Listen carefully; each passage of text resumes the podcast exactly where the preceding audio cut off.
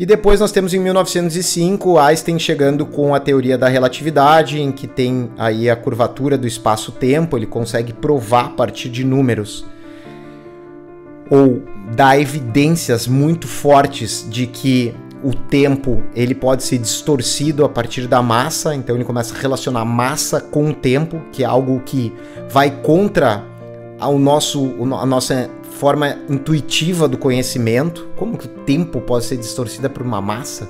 Isso não faz sentido.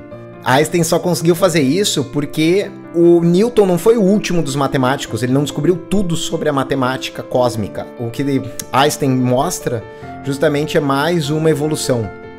E Einstein é um dos precursores, é uma das pessoas que estavam envolvidas, inclusive, com o, a produção da bomba atômica.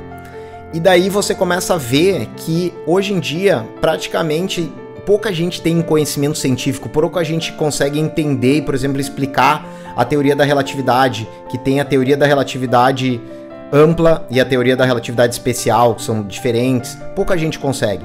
Mas todo mundo sabe o poder que tem uma bomba atômica.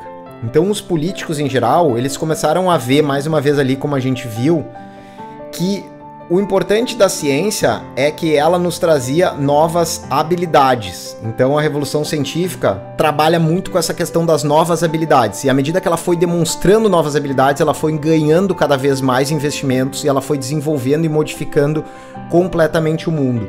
A bomba atômica ela não fez só a bomba atômica que fez um estrago na Segunda Guerra Mundial, mas todo o desenvolvimento de energia nuclear ela foi fazer com que a gente conseguisse produzir energia a partir de uma fonte que não existia antes. E essa fonte só foi possível ser descoberta porque houve investimentos buscando uma nova habilidade. Infelizmente era uma habilidade bélica, mas foi uma habilidade que fez desenvolvimento.